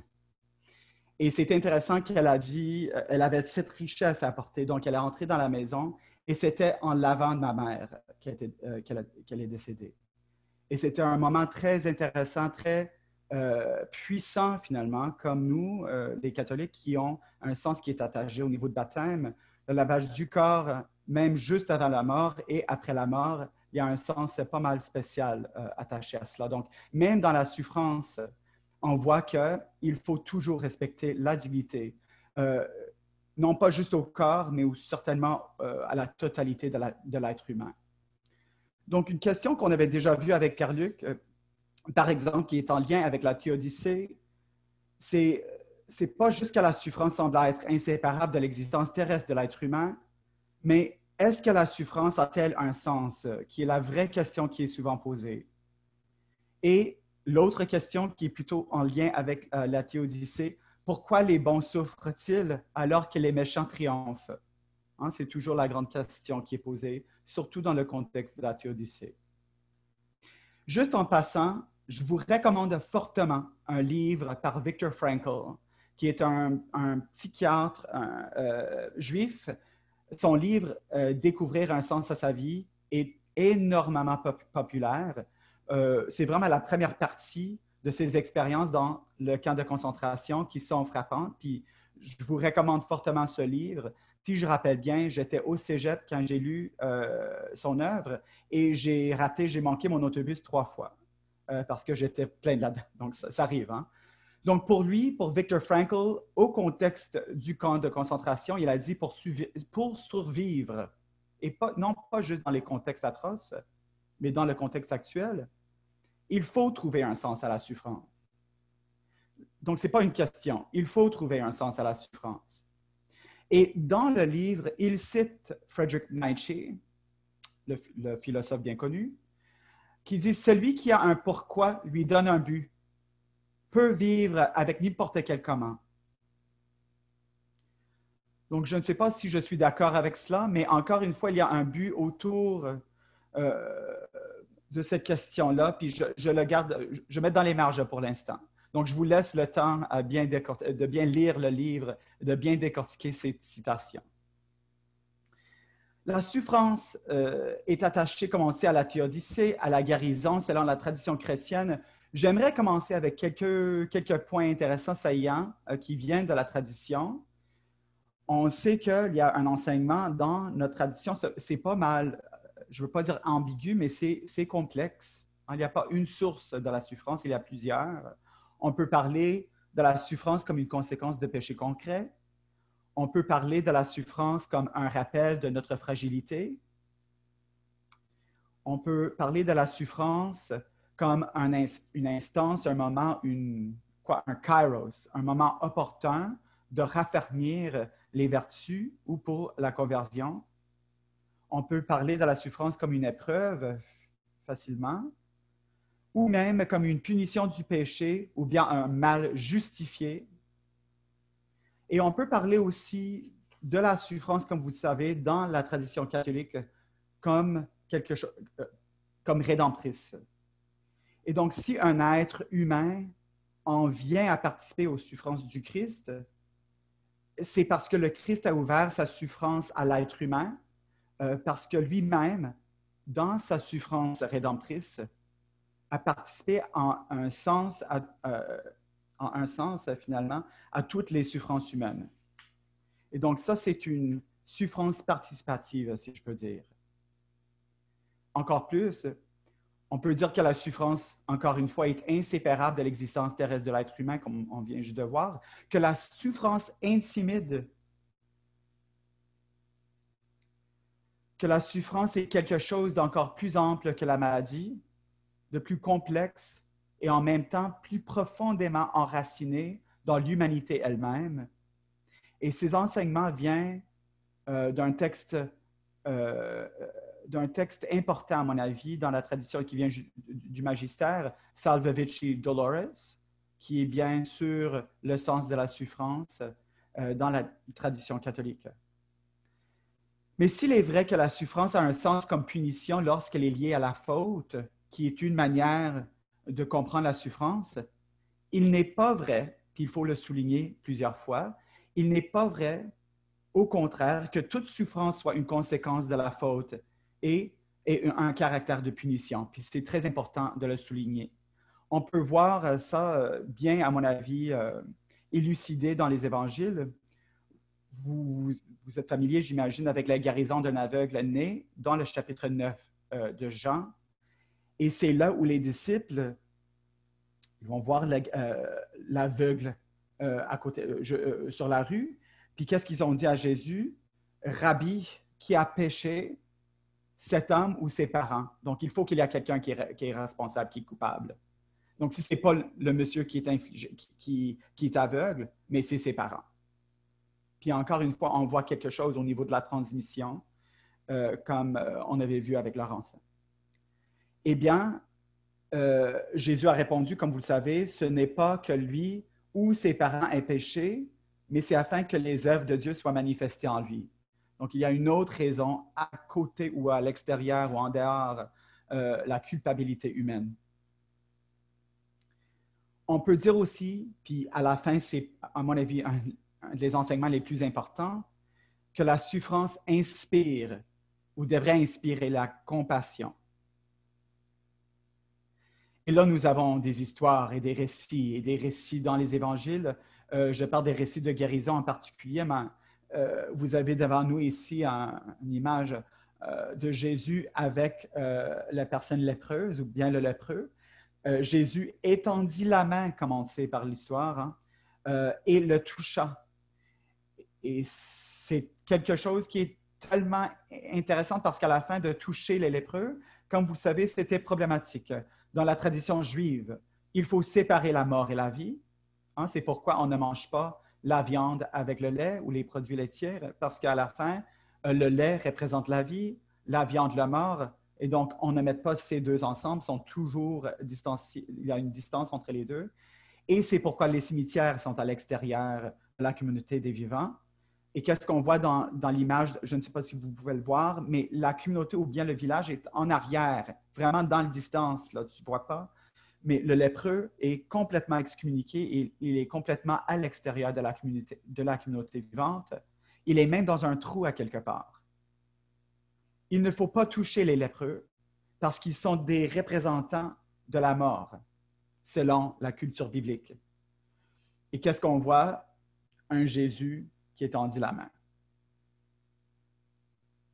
Donc, d'être présent finalement euh, devant euh, les personnes qui souffrent ou même avec les personnes qui souffrent est un appel, est un mandat chrétien, c'est certain. C'est aussi la fondation, hein, c'est aussi l'inspiration derrière les œuvres de miséricorde qu'on trouve euh, plutôt dans l'Évangile de Matthieu, chapitre 25, mais dans les autres, les autres textes comme Isaïe et euh, les Épîtres aux, Hébreux, par exemple. Mais là-dedans, on voit encore une fois quoi, le mandat d'être miséricordieux avec les autres, qui est inspiré par ces textes de souffrance qu'on trouve euh, dans la Bible. Donc, comme vous savez, sont souvent séparés ou divisés entre deux, deux parties, les œuvres de miséricorde corporelle et les œuvres spirituelles. Au cœur de la vision chrétienne du monde se trouve la foi en un Dieu qui souffre. Ça, c'est vraiment au cœur hein, de la vision chrétienne. C'est la souffrance, euh, c'est le choix de Dieu de souffrir. Et c'est important parce qu'à la fin, c'est le mystère de l'incarnation euh, qui nous amène vraiment jusqu'à la crucifixion et bien de la résurrection. Mais je veux juste arrêter pour un instant euh, pour parler un peu de la passion du Christ, parce que tu ne peux pas parler de la souffrance dans la tradition chrétienne sans avoir des références à la passion du Christ, évidemment. Le mot est intéressant parce qu'il y a plusieurs personnes qui pensent que la passion, c'est plutôt comme euh, euh, euh, la, vie romantique, l'amour, etc. C'est une, une confusion, c'est certain. Comme vous savez, le mot passion vient du mot latin patior. Ça veut dire qui souffre, ou bien la souffrance, c'est certain mais c'est aussi le même mot qu'on utilise pour endurer ou même pour consentir. Et donc, patient dans ce sens, c'est pas juste quelqu'un qui souffre, mais c'est aussi quelqu'un qui reçoit les actions des autres, hein, qui endure les actions des autres, qui consentit même aux actions des autres. Et c'est pourquoi on appelle les personnes dans les hôpitaux des patients. C'est le le même mot qui est utilisé ici. Et dans la Passion du Christ, comme vous savez, qui commence avec la dernière scène, on voit une attitude de ou, si je peux dire, on voit une connexion, un lien qui est fait, un lien direct, à mon avis, très clair, qui est fait entre la souffrance et l'abonnement, euh, les personnes qui sont abandonnées, ou bien l'isolement. Et c'est pas mal pertinent dans nos jours. J'arrête ici juste pour lire un un petit texte que j'avais écrit pour la revue Centre Spiritualité Santé. Ça fait pas longtemps. Mais ici, euh, vous allez voir devant vous, euh, c'est le Christ euh, dans le jardin de Gethsemane. À mon avis, c'est l'histoire des histoires de la souffrance pour les chrétiens. Donc, les croyants comme les non-croyants sont à même d'apprécier la richesse de l'histoire de Jésus, comme aux dernières heures de sa vie, lorsqu'il se retira avec trois de ses, amis les plus proches au pied du mont des Oliviers à Jérusalem. La scène, souvent appelée l'agonie, comme vous le savez, est d'une grande intensité. Après avoir partagé un dernier repas avec ses disciples, il invita Pierre, Jacques et Jean à l'accompagner dans le jardin de Gethsemane, où il commença à être envahi euh, d'une profonde tristesse et l'angoisse le saisit. Son arrestation et sa crucifixion alors imminente, ses souffrances s'approfondirent. Je suis accablé de tristesse. À en mourir, dit-il aux trois hommes. La demande qu'il fit ensuite était à la fois simple, du moins en apparence, et spécifique. Restez ici et veillez avec moi. Bien que Jésus se résignât à accepter ce qui devait être, il n'en était pas moins terrifié de ce qui l'attendait. Comme peuvent le comprendre ceux d'entre nous qui ont déjà reçu un quelconque diagnostic.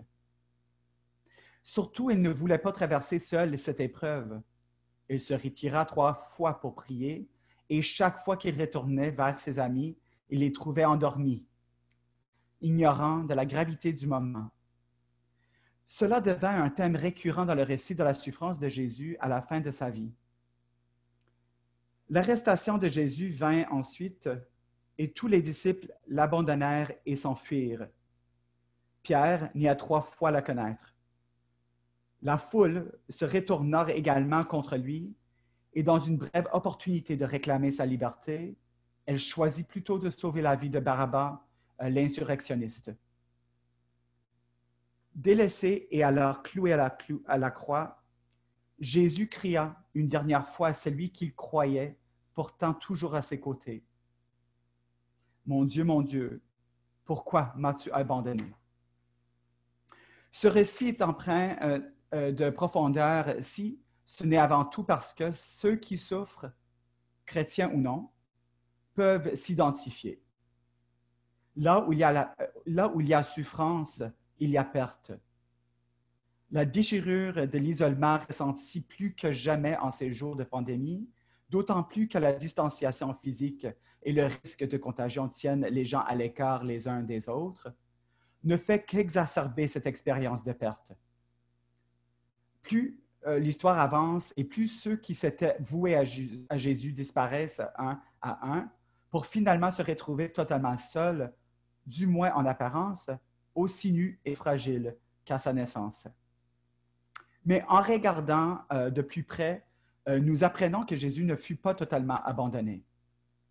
Dans l'Évangile selon, euh, Luc, l'évangéliste, plus indulgent face aux disciples, écrit que les amis s'endormirent pendant que Jésus priait parce qu'ils étaient chagrinés à en être épuisés. Il y a des penseurs qui décrivent les disciples euh, qui succombèrent à une frayeur paralysante face à un conflit imminent, à en perdre la force, à s'écrouler au sol et à plier sous l'étau du sommeil. Cette description saurait résonner jusqu'au lecteur en ce sens qu'elle évoque d'une certaine manière, à mon avis, la fatigue de compassion, cet épuisement autant physique qu'émotionnel qui afflige ceux euh, qui prennent soin de leurs proches et qui ressentent la souffrance d'autrui jusqu'au plus profond de leur être. De plus, alors que Jésus endurait ces derniers instants, quelques gens ne l'abandonnèrent point et demeurèrent à ses côtés. Les évangiles synoptiques affirmant qu'il regardait de loin, Jean soutint plutôt que près de la croix de Jésus se tenait sa mère, la sœur de sa mère Marie, femme de Clopas et Marie de Magdala, et le disciple qu'il aimait.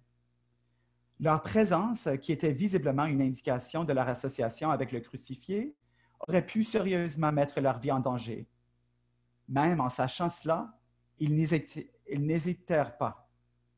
Dans un dernier geste, Jésus confiait sa mère et le disciple qu'il aimait l'un à l'autre pour qu'aucun ne souffre jamais l'isolement ou d'abandon. Cet appel, à mon avis, à la solidarité dans des moments de souffrance est profondément enraciné dans la tradition, dans notre tradition chrétienne, mettant en évidence par notre blessabilité, notre vulnérabilité humaine partagée, la nécessité de faire de la compassion, d'être présent aux autres euh, aux personnes souffrantes est un impératif de la foi. C'est intéressant en passant de, voir que, que c'était les marques de la souffrance de Jésus euh, qui, euh, ont, aidé finalement les autres à s'identifier.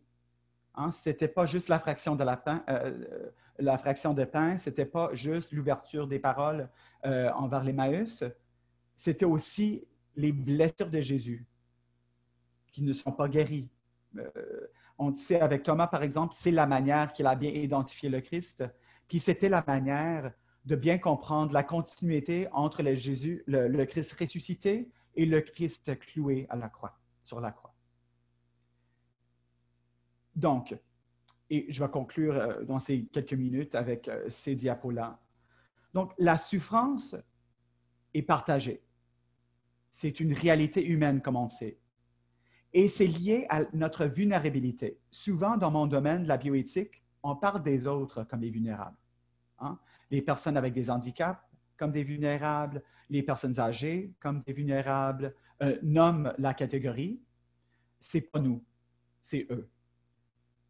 Mais en réalité, comme vous le savez peut-être, l'étymologie ou bien l'origine du mot vulnérable, encore une fois, vient du latin vulnerus, ça veut dire blessé. Et donc, moi, je préfère d'utiliser le mot blessabilité. Un anglophone qui invente les mots euh, français, c'est problématique, mais voilà. Mais la blessabilité, à mon avis, a un impact plus universel. On comprend bien que ce n'est pas eux qui sont vulnérables, mais moi aussi, je suis blessable. Et comme il y a une blessabilité partagée entre tous les êtres humains, il faut que la compassion est universelle. C'est vraiment le mandat chrétien. je ne sais pas si nous avons euh, quelques minutes pour une étude de cas. Est-ce que nous avons quelques minutes? Est-ce que j'ai deux minutes? Je ne sais pas. Euh. Oui? Non? Oui, c'est bon. OK, parfait. Je vais faire ça rapidement. Euh, quand j'étais étudiant en deuxième cycle, je rappelle, j'étais en bioéthique et mon professeur était président du comité d'éthique à l'hôpital à Montréal. Et il a partagé cette histoire-là. Madame, une jeune femme dans ses trentaines, euh, elle avait deux petits-enfants à la maison, deux jeunes enfants à la maison, deux et cinq si je rappelle bien. Euh, diagnostiquée, la madame, avec un cancer. Euh, je ne rappelle pas le type. Elle était à l'hôpital. Situation pas mal grave. Chimio, traitements multiples, beaucoup de traitements. Après quelques mois, la déclaration de rémission été faite. Elle était tellement heureuse. Elle a retourné à sa famille. Et quelques mois, je, rappelle, je pense que c'est même quelques années plus tard, elle a frappé sur la porte de l'hôpital encore une fois. Mais maintenant, euh, ce n'était pas juste grave. Elle était vraiment à la fin de vie, encore consciente, mais la situation était vraiment fin de vie. Euh, l'équipe euh, des soignants euh, était à côté d'elle, puis ils ont dit Écoute, Madame Tremblay, qu'est-ce qui se passe? Pourquoi est-ce que tu n'es pas rentrée plus tôt sais, comme, comme tu sais, nous avons des traitements, nous avons des innovations, nous avons des interventions qu'on peut faire. Puis elle a dit Écoute, quand j'ai fait mes traitements de chimio, j'étais entourée par les autres patients. Puis on a parlé de la possibilité d'une résurgence du cancer. On est au courant que ça peut arriver. Et on est au courant que ça peut arriver encore d'une manière plus agressive même. Je suis en paix avec Dieu, ce qui est intéressant parce qu'on n'attend pas ça souvent à Montréal, à Québec non plus peut-être. Puis elle a dit, je suis en paix avec Dieu. Je suis en paix avec le fait que je suis en train de mourir. J'ai parlé longuement avec mon époux, avec mes enfants. Je suis en paix et je suis prête à mourir. Il y avait un membre de l'équipe de soignants qui était un peu confus par les symptômes qu'elle présentait parce que ce n'était pas vraiment lié euh, directement, si je peux dire, au niveau de diagnostic. Donc, il a fait des prises de sang et des tests sans son consentement. Ça, c'est pour un cours en bioéthique que tu peux prendre plus tard. Euh, sans son consentement. Euh, puis, il a découvert que ce n'était pas un cancer, une résurgence de cancer. C'était la sida. Et pour quelques raisons, il était capable de tracer le, sida en question a une transfusion sanguine teintée qu'elle a eue à l'hôpital même durant ses traitements pour le cancer. Les médecins ont approché le, comité d'éthique puis ils ont dit est-ce qu'on est, est obligé de dire la vérité à ce patient-là, à la patiente en question? On sait que la réponse est oui, mais leur question était enracinée, si je peux dire, en compassion. Les soignants étaient au courant qu'on peut avoir une poursuite contre l'hôpital, contre les médecins, qu'il faut informer l'époux et les enfants, etc. Tout ça était clair. Tout ça était tellement clair. La question est, Madame Tremblay a peut-être deux ou trois jours. Elle est encore consciente. Est-ce qu'on veut dire la vérité à la madame que ce n'est pas un cancer, mais maintenant c'est un sida que tu as eu à cause d'une transfusion sanguine teintée ici à l'hôpital. Pardon, c'était notre erreur. Mais ça, c'est la manière que tu vas mourir. Puis elle va être toute seule dans sa chambre hôpital, avec ses pensées dans sa tête, avec le, fait qu'elle a peut-être infecté même ses enfants, euh, son époux, etc., etc. Est-ce que ça, c'est les pensées qu'on veut? Peu importe ta conclusion, ton opinion sur le cas, la grande question posée par les soignants était Comment est-ce qu'on peut être compatissant? Comment est-ce que je peux, si j'entre dans l'histoire de la souffrance de la madame en question, je vois comment c'est compliqué. Et donc, à la fin, qu'est-ce que je veux juste souligner, c'est que notre tradition chrétienne nous appelle à une alliance de présence à l'autre. Ce n'est pas juste un contrat que nous sommes à côté des personnes qui souffrent, parce qu'on est, est forcé, on est obligé d'être à côté. C'est une alliance. C'est une alliance de présence que je suis à côté, même en silence, des personnes qui souffrent, pour dire à la fin que tu comptes jusqu'à la dernière moment, jusqu'au dernier moment, comme j'avais euh, vécu avec ma mère dans ces derniers moments. Nous avons euh, un psaume qui dit, euh, où le psalmiste, il va dire, Toi, Dieu, tu tiens le compte de chacun des, pas de ma vie errant. Et mes larmes, même tu, tu les gardes dans ton outre. Leur compte est inscrit dans ton livre. Donc pour Dieu, chaque larme est comptée. Et nous qui sommes faits à l'image de Dieu, il faut qu'on euh, garde ces larmes, les larmes des autres, dans nos outres aussi. Et donc, le grand mandat finalement des chrétiens à la face de la souffrance, eh bien, restez ici et veillez avec moi, hein, la parole de Jésus. Eh bien, on peut dire, pour, conclure, que la réponse chrétienne au mystère de la mort et de la souffrance n'est pas une explication, même si c'est exactement ce que je viens juste de faire, mais une présence qui assume la douleur, l'accompagne et l'ouvre à une espérance crédible. Merci. Merci, euh, Monsieur Lavrec, pour euh, votre présentation qui, euh, vraiment, qui est vraiment bien enracinée dans la tradition chrétienne aussi, puis votre expérience qui apporte un, autre éclairage. Alors, merci beaucoup. Alors, pour ceux qui peuvent rester encore un peu, on va passer immédiatement aux questions. Alors, Kevin, je crois que tu as reçu des questions. On peut peut-être commencer par celle qui vient d'être publiée dans le chat, puisqu'elle répond un peu directement à la conclusion. Euh, donc, pour M. Labrec, euh, que pensez-vous de notre situation de COVID pendant laquelle on, finalement, on bloque à quelque part la, compassion? Qu'est-ce que je pense de la situation COVID? Je pense que c'est triste. Je passe mon tour à... Non. Euh, c'est intéressant parce que qu'est-ce qu'on voit avec la situation COVID? C'est une situation, comme je viens juste de décrire, qui est vraiment une situation qui, qui, soulève, qui, souligne euh, la problématique d'isolement.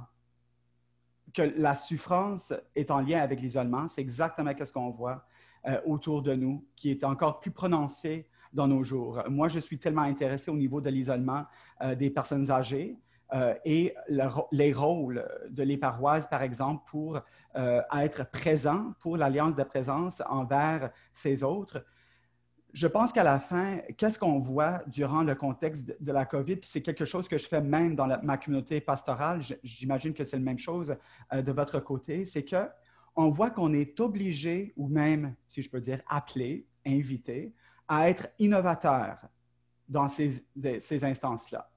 Les personnes qui vont vous dire que la science puis la religion, bien la foi, la raison sont complètement polarisées, sont des personnes qui n'ont jamais étudié le lien entre ces deux-là. Et qu'est-ce qu'on voit dans ces jours? C'est encore le trait d'innovateur de l'Église ou bien de la tradition chrétienne de bien répondre à des situations graves. Et je pense que c'est le temps pour nous d'être des, personnes qui sont innovateurs, des, personnes innovatrices finalement, pour bien voir comment on peut mettre la compassion euh, ou, comment on peut manifester la compassion pour éviter l'isolement qui est autour de nous. Donc, à mon avis, on est là-dedans. Dans ma paroisse, par exemple, je suis certain que c'est le même avec vous, nous pouvons avoir 25 personnes à la fois euh, à la messe hein, et tout le monde est divisé. Durant le signe de paix, par exemple, il y a des personnes qui vont... c'est tellement triste, il n'y a pas de chant, pas de musique. J'ai hâte à voir qu'est-ce qu'on va voir avec Noël. Mais qu'est-ce qu'on voit, c'est une, une, distanciation même si on est ensemble. C'est comme on est ensemble, mais il y a une distanciation quand même. Donc, la grande question pour nous, elle est dans l'Église, c'est ça se peut pas. Ça se peut pas que c'est notre réalité. Oui, on est pour la distanciation physique, mais on ne peut pas être pour la distanciation, la distanciation sociale, comme nous sommes une communauté, une alliance de présence à l'autre. Donc, il faut être innovateur. Merci beaucoup. Alors, j'ai une autre question, cette fois-ci pour, euh, pour Pierre-Luc. Donc, beaucoup de questions ont été suscitées par la, présentation de, de Théodicée. Je crois que plusieurs... Euh, en fait, on n'est pas habitué, évidemment, d'avoir ce genre de présentation euh, tous les jours. Donc, euh, ça a suscité pas mal de questions. Je, vais essayer d'en cibler une. Alors, est-ce que Dieu tiendrait compte des, volontés des personnes? Parce que je crois que c'est par rapport à la, à la, volonté infaillible de Dieu dont tu as parlé à la fin. Je crois que ça a suscité cette question.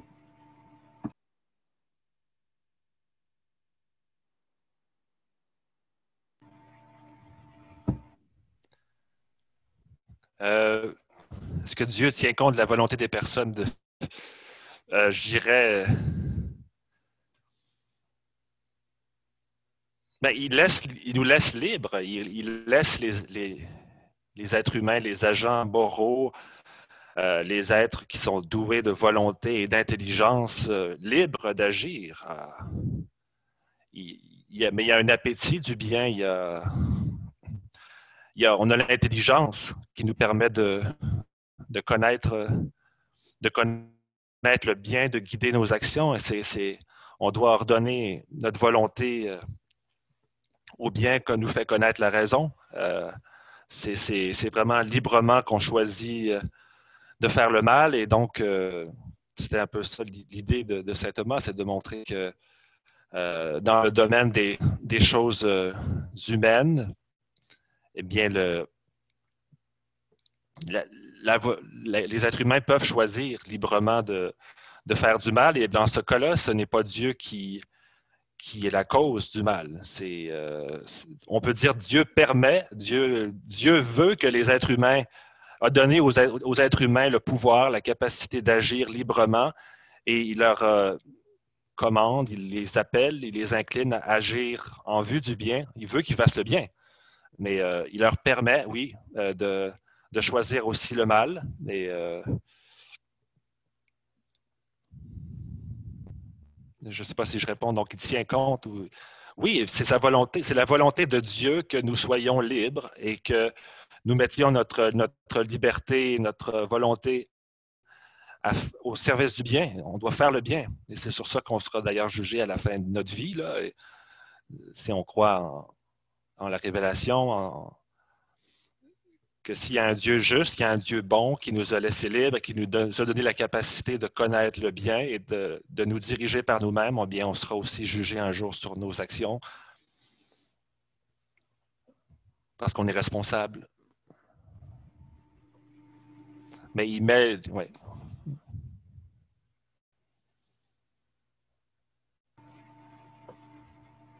C'est complété? Oui. Merci, Pierre-Luc. Alors, j'ai une autre, euh, une autre question pour Laurence cette fois-ci. Alors, la question est un peu longue, il faut que tu sois très attentive. Peut-on dire que le hasard, qui est la cause ou l'origine de certains mots, est dû à la volonté de Dieu de faire de nous des êtres libres et de relations sous la et passion de la volonté humaine, de la volonté. C'est une question par rapport à la question du péché originel, puis la, liberté des hommes.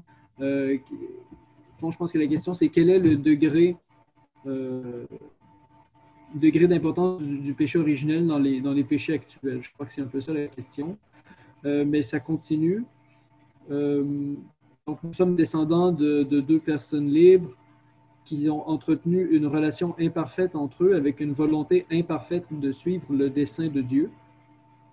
Euh, voilà d'où la propagation du péché originel. finalement, c'est un peu en raison du hasard des relations entre frères et sœurs ou entre époux et épouses. Qu'en dis-tu?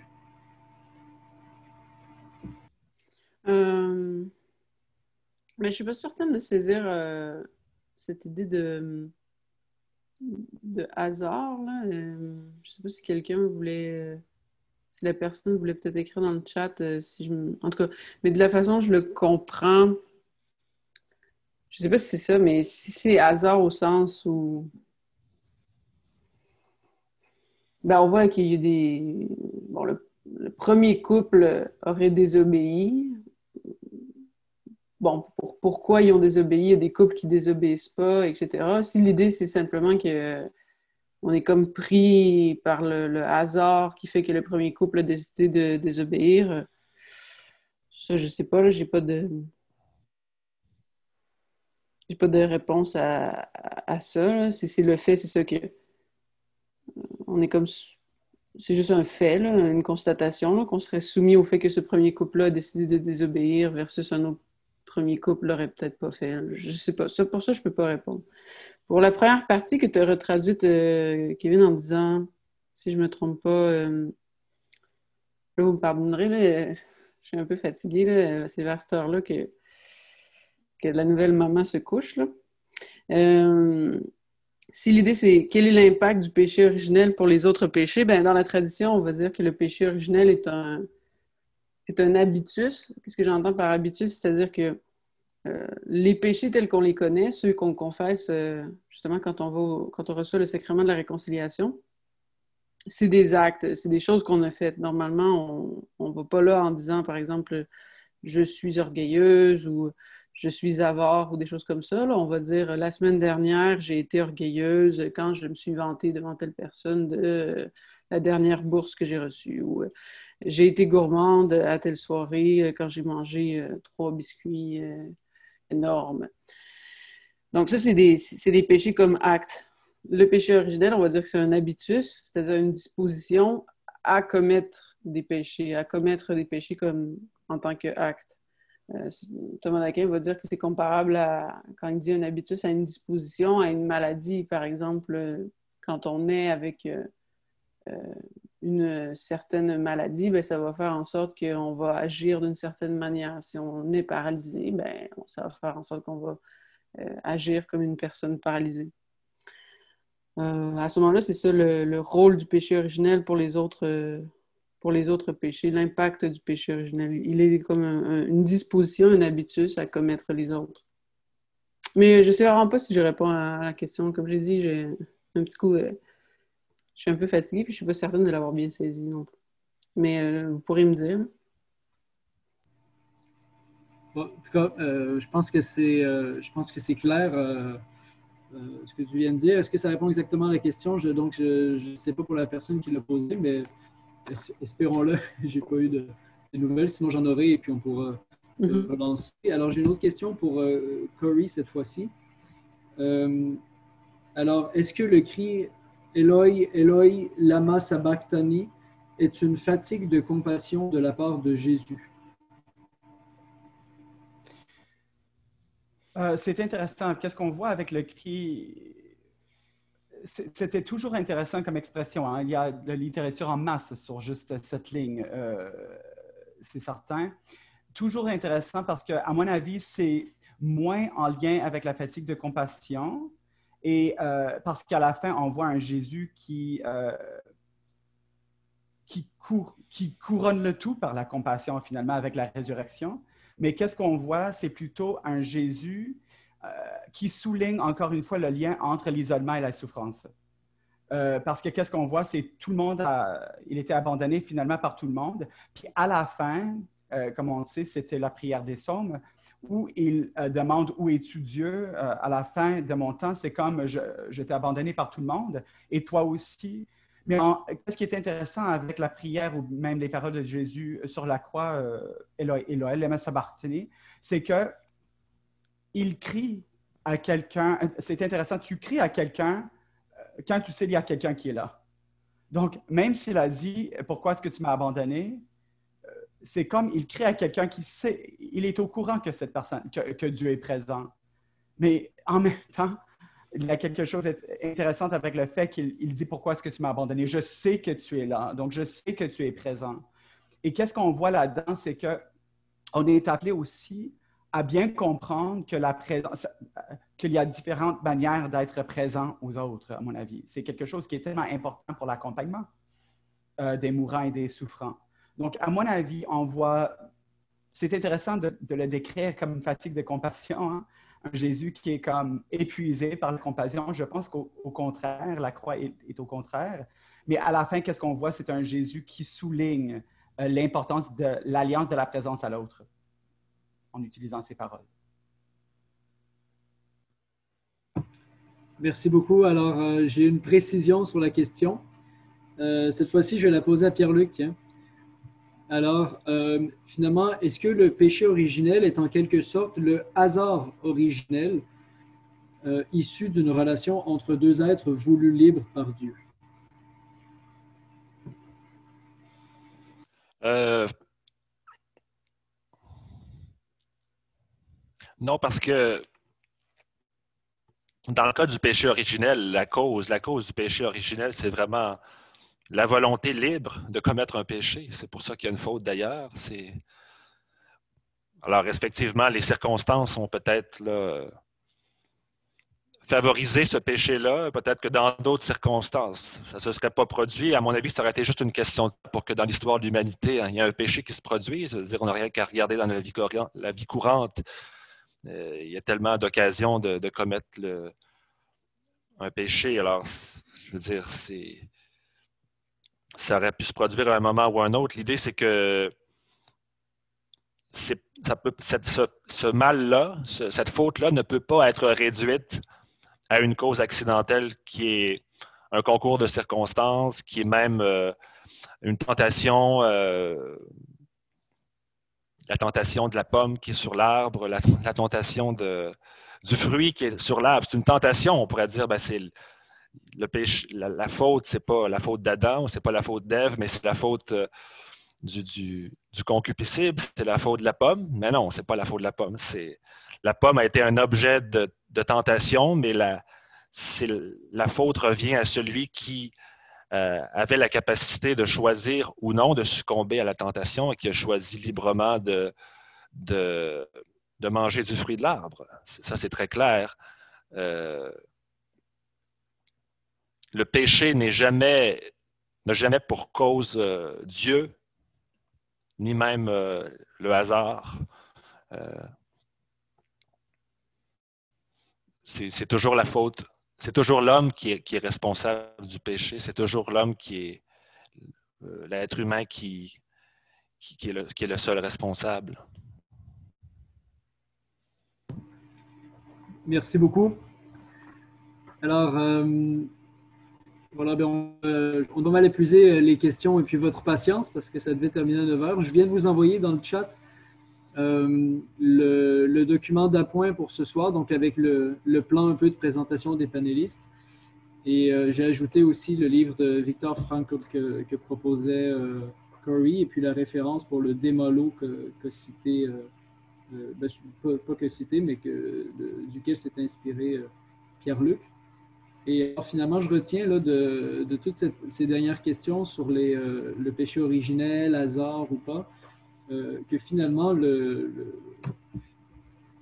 l'intérêt chrétien, si on veut, pour le péché originel, c'est de manifester l'universalité du salut dans le Christ, euh, comme le fait Saint Paul dans sa lettre au cinquième chapitre de la lettre aux Romains.